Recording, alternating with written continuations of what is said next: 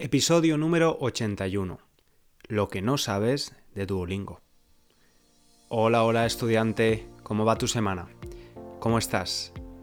Yo estoy teniendo una semana bastante movida y con mucho trabajo, porque este domingo y después de muchos meses voy a volver a subir un nuevo vídeo a YouTube, así que he estado grabando y editando. Los nuevos vídeos que voy a empezar a crear tienen un objetivo similar al podcast, quiero hablarte de un tema interesante, entretenido, con el que puedas practicar tu comprensión del español con temas diversos. Si ves el vídeo este domingo, puedes dejarme un comentario en YouTube y decirme qué te parece. Como siempre, mensaje para los nuevos oyentes.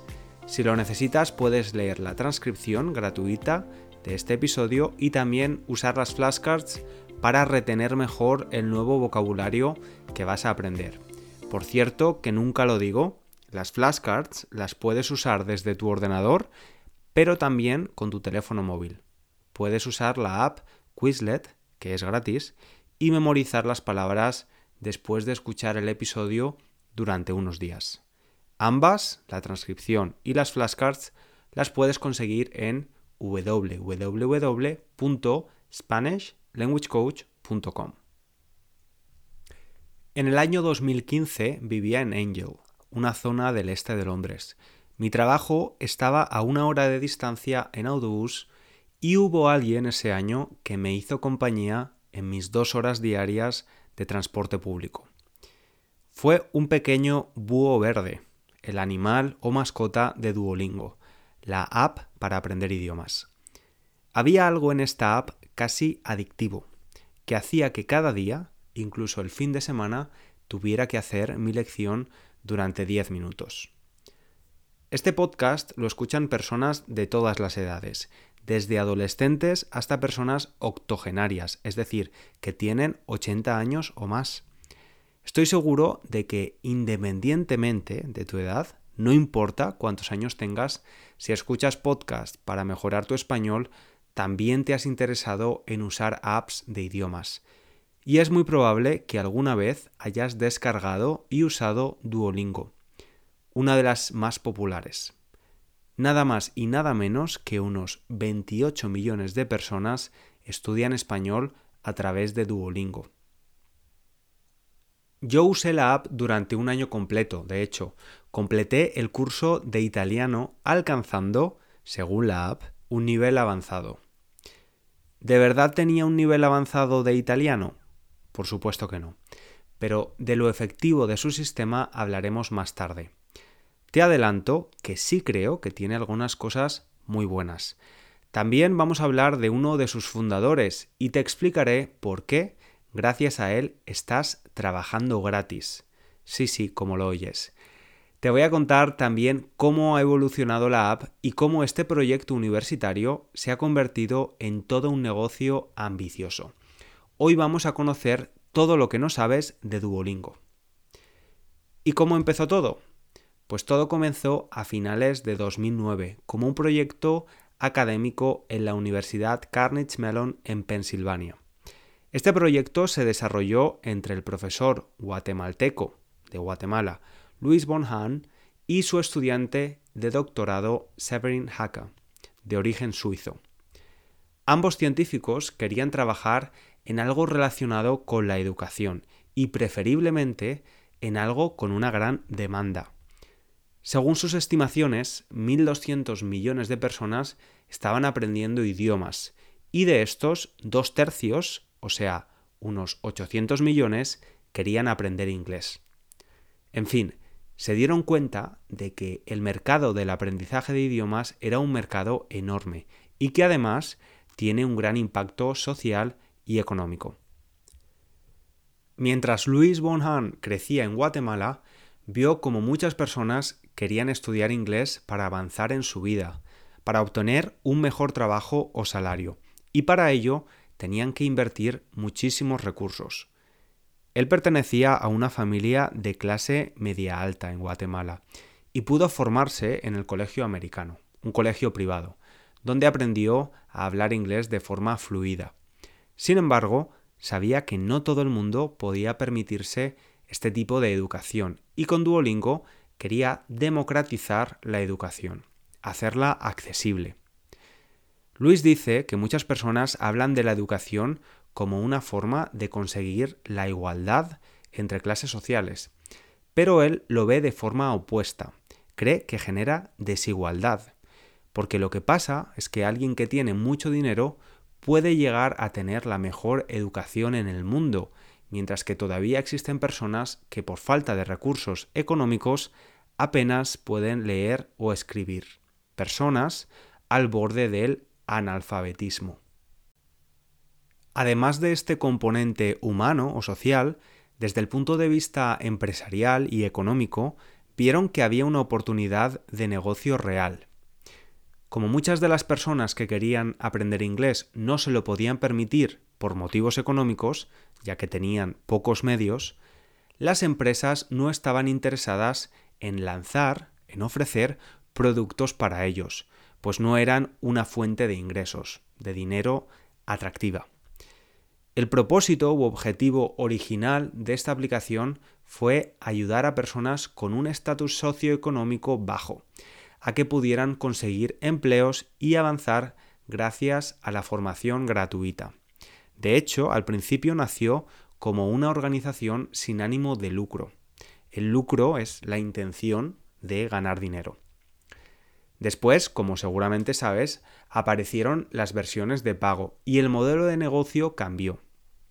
La versión gratuita de la app todavía existe, aunque nunca nada es completamente gratis y si usamos la versión gratis veremos anuncios, al igual que pasa cuando usamos Instagram o YouTube. Luis cuenta que cuando era niño tenía la idea perfecta para hacerse millonario. Iba a crear un gimnasio donde las personas iban a crear energía cuando estaban corriendo en la cinta de correr o pedaleando en la bicicleta estática. Tenía pensado vender esa energía a una compañía eléctrica. Lo mejor de todo es que los clientes del gimnasio no tenían que pagar nada, iba a ser completamente gratis. Cuando se hizo mayor, se dio cuenta de que esta idea millonaria y sostenible no lo era tanto, ya que los humanos somos muy malos creando energía de esa forma. Sin embargo, esta idea infantil sí que puede verse en cómo se desarrolló Duolingo en los primeros años.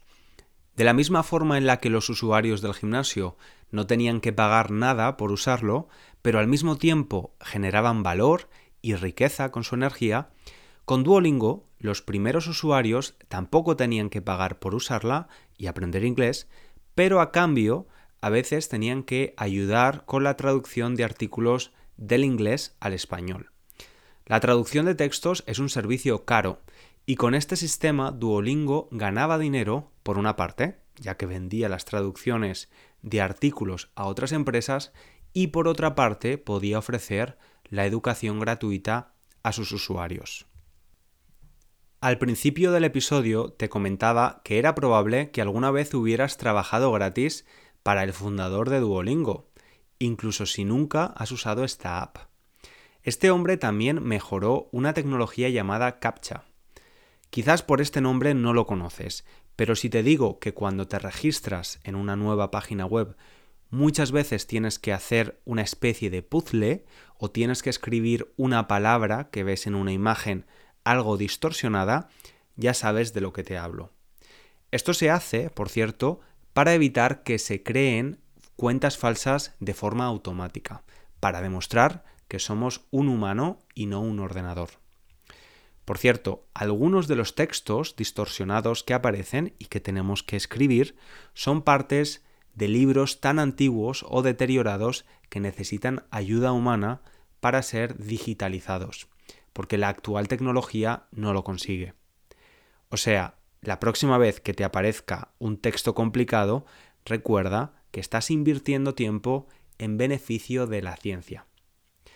De hecho, Puede que tú lo sepas, pero yo me he enterado al buscar información para este episodio de que los textos que descifras en CAPTCHA pertenecían al archivo del New York Times al principio, así que has ayudado a digitalizar el archivo de este famoso diario.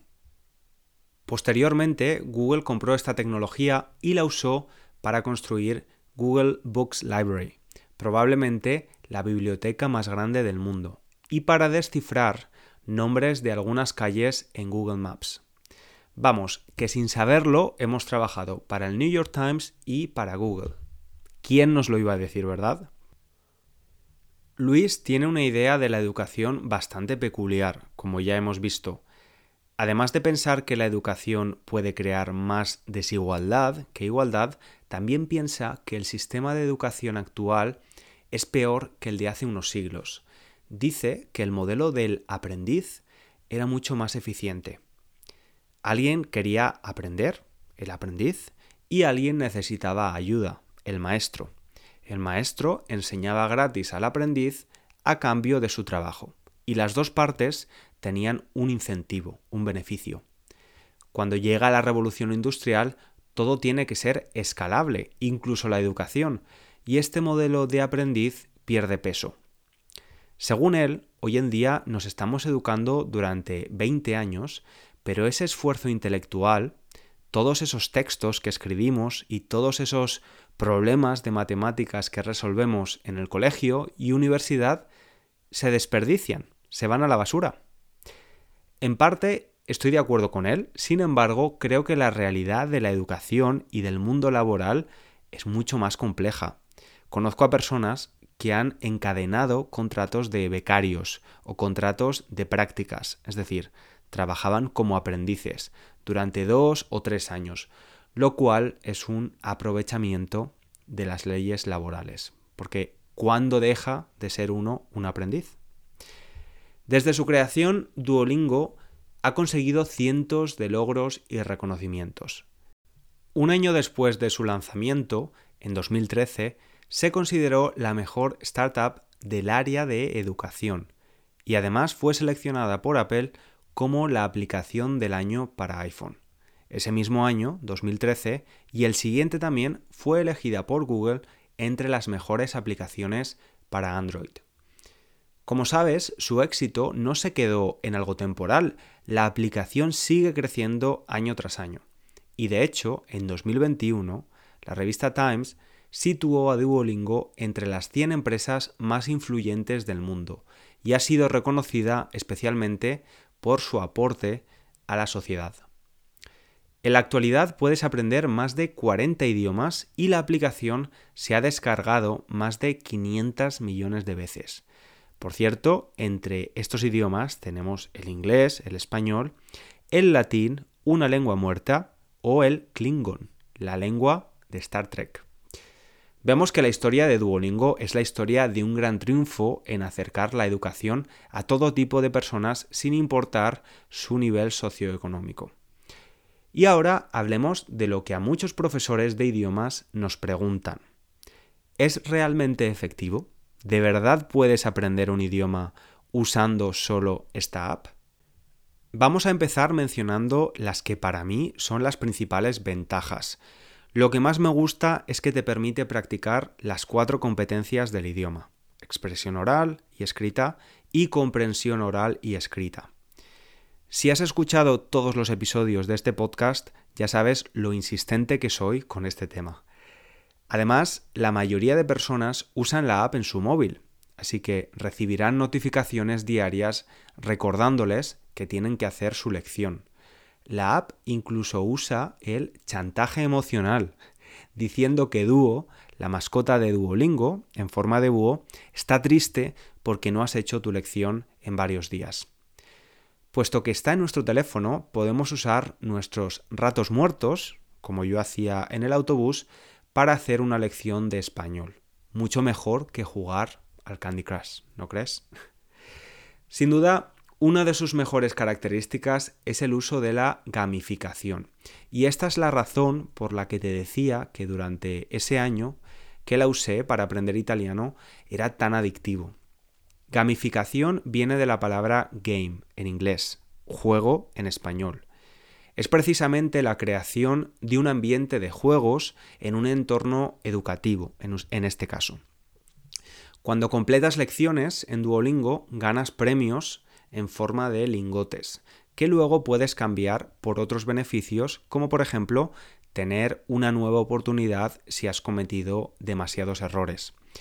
Además, la app te recuerda constantemente tu racha, es decir, el número de días seguidos continuos que has hecho tus lecciones. Por esa razón yo hacía lecciones todos los días. No quería perder mi racha de cientos de días usando la app. La gamificación también hace que el progreso sea muy visual. Puedes ver cuántas lecciones has completado, en qué nivel estás y cuántas te quedan para completar el curso completo. Y es que es fundamental medir nuestro progreso para mantenernos motivados en el aprendizaje. Ser capaz de mirar atrás y sentirnos orgullosos de todo lo que hemos hecho y avanzado.